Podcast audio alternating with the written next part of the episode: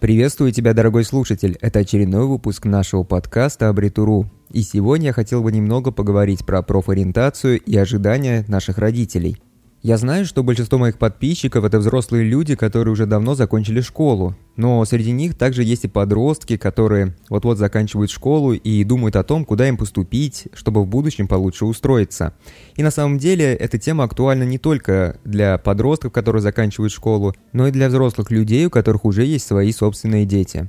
А с чего, собственно, все это началось? Относительно недавно один из подписчиков задал в группу вопрос, который был связан с этой темой – в целом, тема весьма актуальна, ведь каждый когда-то проходил через это. На текущий момент мне 25 лет, но я отлично помню тот момент, когда столкнулся с тем, что видение моего будущего у меня и у моих родителей значительно расходятся. Когда я был школьником, то мои родители видели во мне будущего врача. Но мне это совсем не нравилось, поэтому от этой идеи постепенно отказались все. А вот когда я был студентом, все мои близкие и родственники видели во мне будущего государственного служащего. Вполне возможно, что именно по этой причине я целых 4 года проработал в государственной организации. Но этот подкаст, он не про меня, поэтому я предлагаю посмотреть на вопрос от подписчика. Он очень детально описал ту ситуацию, когда взгляды на жизнь ребенка и родителей очень сильно расходятся. Давайте я зачитаю его вопрос.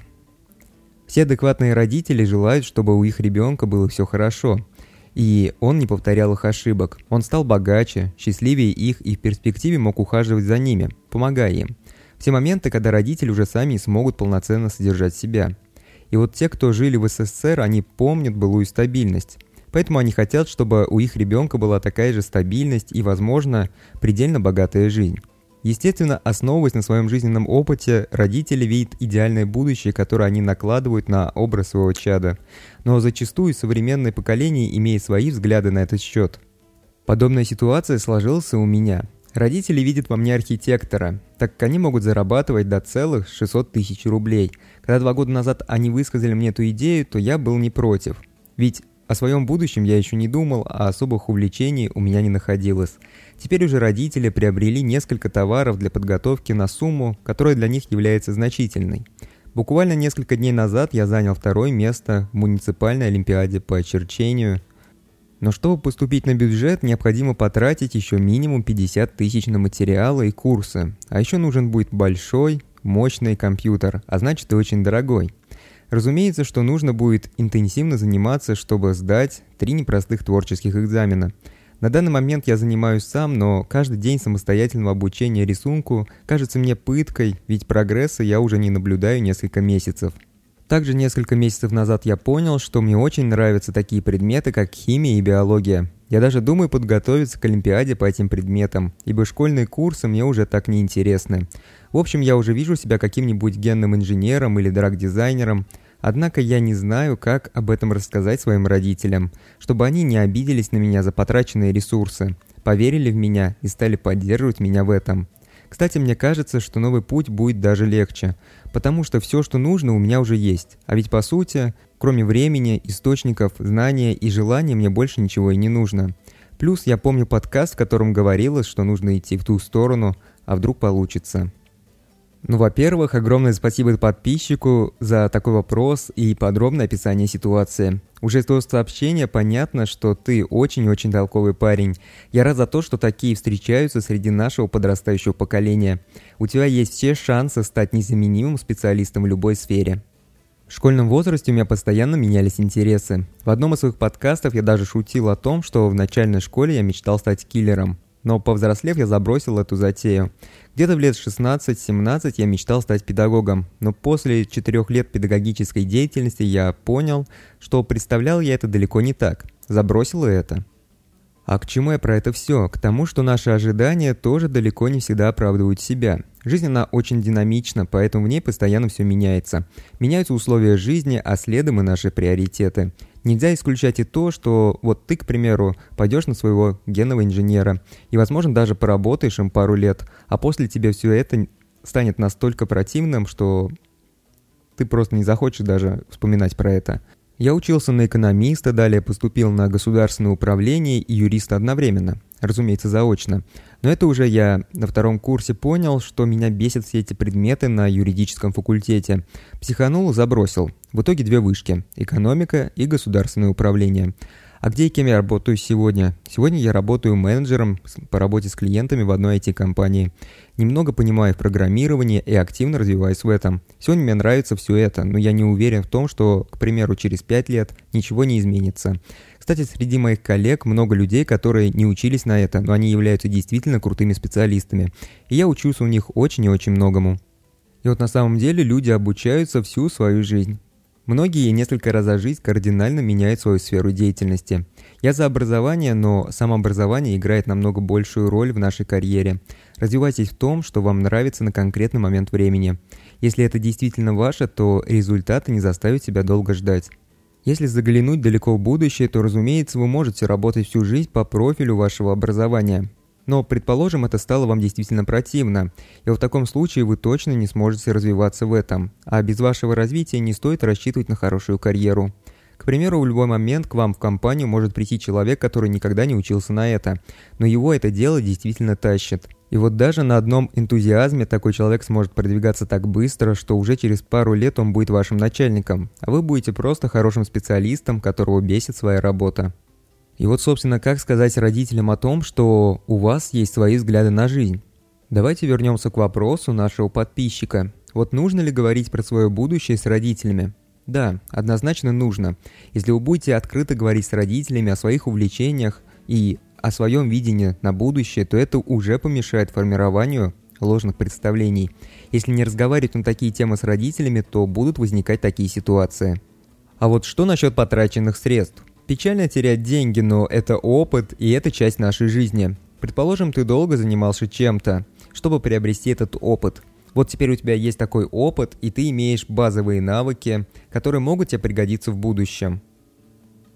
И вот если ты никогда не общался с родителями на тему своих увлечений, то это очень плохо. Но лучше поздно, чем никогда.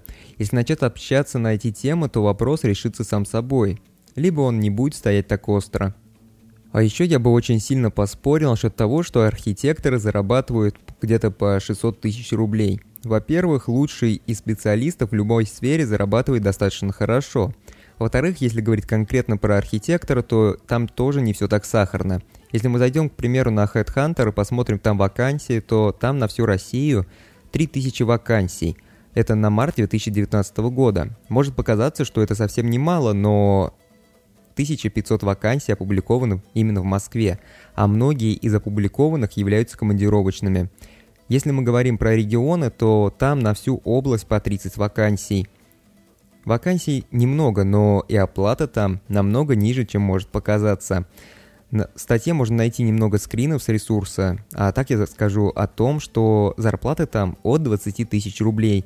Если мы посмотрим на средний показатель, то он составляет примерно 40 тысяч рублей.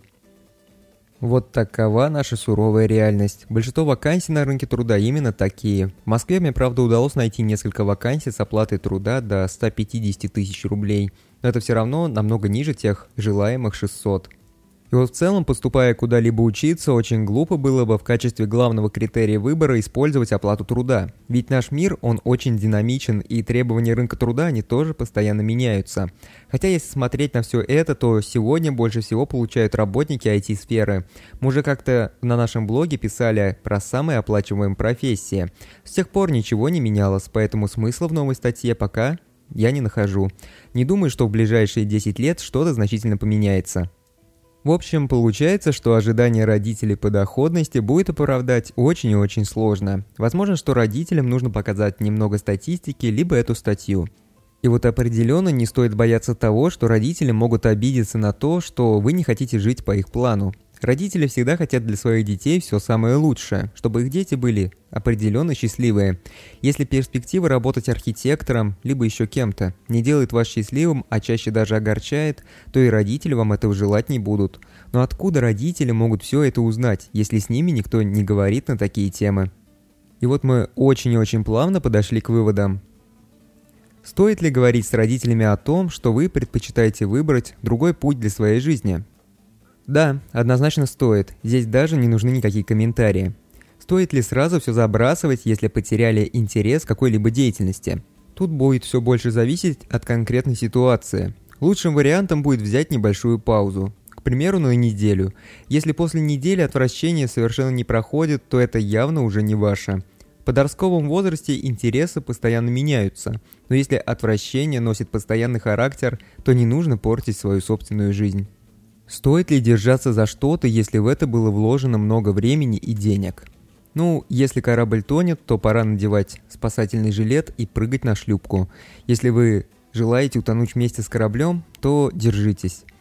Наша жизнь состоит из расходов, неудачных решений и прочих мелких радостей этой жизни. Все это дает нам немного возможностей получить новый опыт, который по сути является бесценным. Если что-то полностью стало противным, то я бы не стал за это держаться.